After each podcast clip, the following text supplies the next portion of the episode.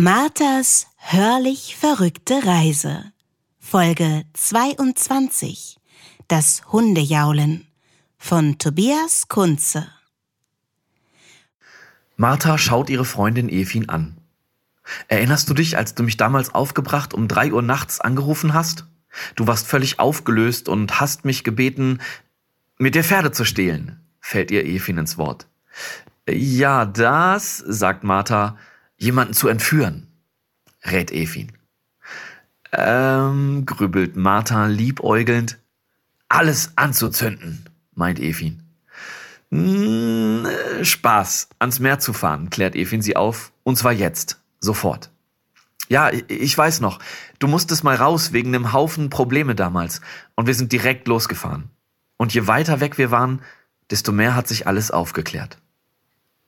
Du hast mir damals versprochen, dass wir es wieder tun, wenn wir mal in der Klemme stecken, sagt Martha. Was soll ich sagen? Da bin ich. Okay, let's go, sagt Efin, ohne zu fragen, was genau denn alles anliegt, holt ihre Jacke und die Schlüssel. Und Pico kommt mit. Sie springen in Efins Auto und brausen los, grob in Richtung Nordwest. Wieder ans Meer? fragt Efin. Martha nickt und meint, das ist jetzt erstmal der Plan. Alles andere ergibt sich. Als Martha auf dem Beifahrersitz Platz nimmt, bemerkt Efin, dass Marthas Jackentasche sich ausbeult und den Blick auf den Inhalt der Innentasche freigibt. Sag mal, sind das da zwei Pistolen? Äh, ja. Okay, ich frag nicht weiter.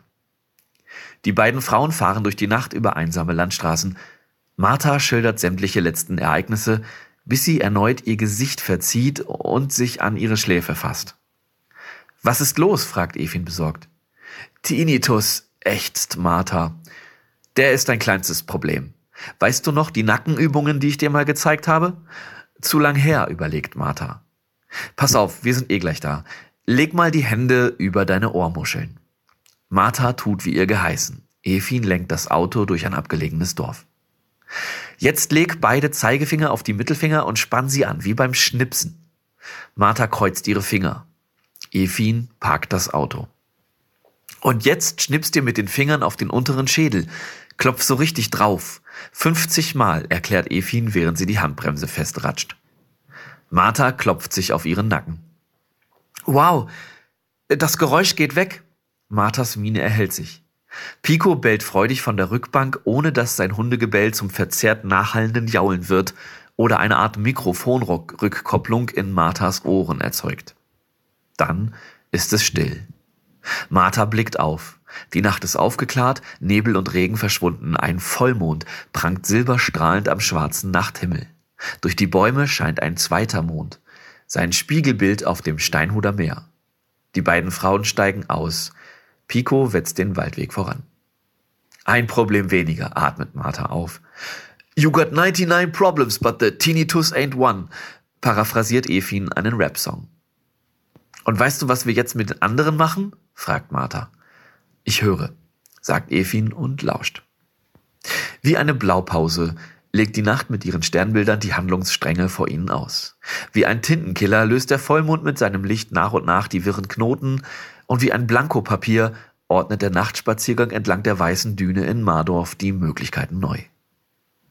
Im folgenden Morgengrauen biegt Efins Auto auf die Einfahrt zur Lagerhalle. In den Scheiben brennt Licht. Die Frauen steigen aus. Efin dampft vor Wut auf die Jungs. Da habt ihr aber ein ziemliches Kuddelmuddel angerichtet, meint sie. Deswegen ja auch der Empit Empatinator, stottert Martha. Deswegen überhaupt dein Riesenbluff mit Natalia und Natascha, die sich als Polizistinnen ausgegeben haben, die wiederum Gangsterinnen sein sollen, meint Efin. Und dieser ominöse Auftraggeber schlägt sie die Hände über dem Kopf zusammen. Wohl eine Art Versuch der Kontrollrückgewinnung. Was für eine kriminelle Energie hast du eigentlich? frotzelt sie. Nach dem Überfall von falschen Polizistinnen hätte doch eigentlich jemand die echte Polizei rufen sollen. Nicht schon wieder. Naja, vielleicht lag's auch an den Pilzen, dass das niemand wollte, meint Martha. Was machen die denn jetzt alle eigentlich? Haben die sich, nachdem du die einfach in der Halle stehen lassen hast, ausgesprochen und versöhnt? Ich weiß nicht. Wie gesagt, ich musste erst einmal aus allem raus. Klar, die sind frech zu dir oder ranzen dich an, als wärst du nicht die Chefin, die den Laden zusammenhält. Und dann gaslighten sie dich auch noch, wenn du mal kritisch wirst, schimpft Efin. Ich mag die Jungs ja, aber wendet Martha ein, doch Efin fährt mit ihrem Rant fort. Aber die gehen ihren Leidenschaften nach, tun dabei immer so, als seien sie die handelnden Figuren und lassen dir das Ausputzen über. Ja, ruft Martha, ich bin immer die Kümmerin und Alleskönnerin. Das ist das Problem der Gesellschaft. Mental Load. Warum backen Frauen beim Kollegengeburtstag immer den Kuchen? Warum sorgen sich ausgerechnet ältere Herren immer um das Sexleben und die Körper von Frauen? Weißt du, woran es den Kerlen immer hapert? Ja, meint Martha. Weniger Ego, mehr Empathie, sagen beide Frauen wie im Chor. Moment mal. Auf dem Hof hat Efin ihren Blick schweifen lassen und neben einem historischen Schlitten voller Löcher das Pferd und die Ziege entdeckt, zu denen sich ihr neugieriger Hund gesellt hat. Und wer seid ihr? knüpft sie an ihre Parade an. Die hannoverschen Hörregionenmusikanten oder was? Fehlt nur noch, dass ihr euch stapelt und ein Frettchen oder eine Taube oben drauf hüpft. Die Tiere ruckeln demütig mit den Köpfen, es wirkt wie Zustimmung. Die Ziege meckert und will zum Gesang anstimmen. Da pfeift Efin sie zurück. Hier wird nicht gesungen. Wir sind hier nicht bei Walt Disney.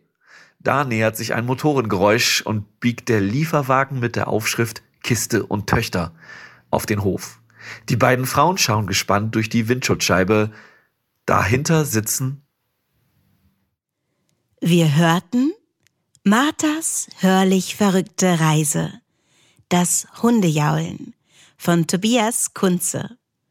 Der Tintenkiller Mondschein, was für ein herrliches Bild und Blankopapier. Darauf dürfen wir alle ganz neu schreiben, auch für dieses Weihnachtsfest, wer in diesem Jahr die Plätzchen backt. Tobias Kunze kriegt einiges gebacken, vor allem Texte. Seit 2001 absolvierte er über 3000 Auftritte als Bühnenliterat, Performance-Poet und als Rapper der Band Big Tune im gesamten deutschsprachigen Raum sowie weltweit. Er errang mehrere Titel bei internationalen Poesiewettbewerben, gibt regelmäßig Schreibseminare und ist Ensemblemitglied der Nachtbaden. Wie es weitergeht für Martha hören wir in Folge 23 von Aida, der Sängerin von Shania. Bis morgen in der Hörregion Hannover.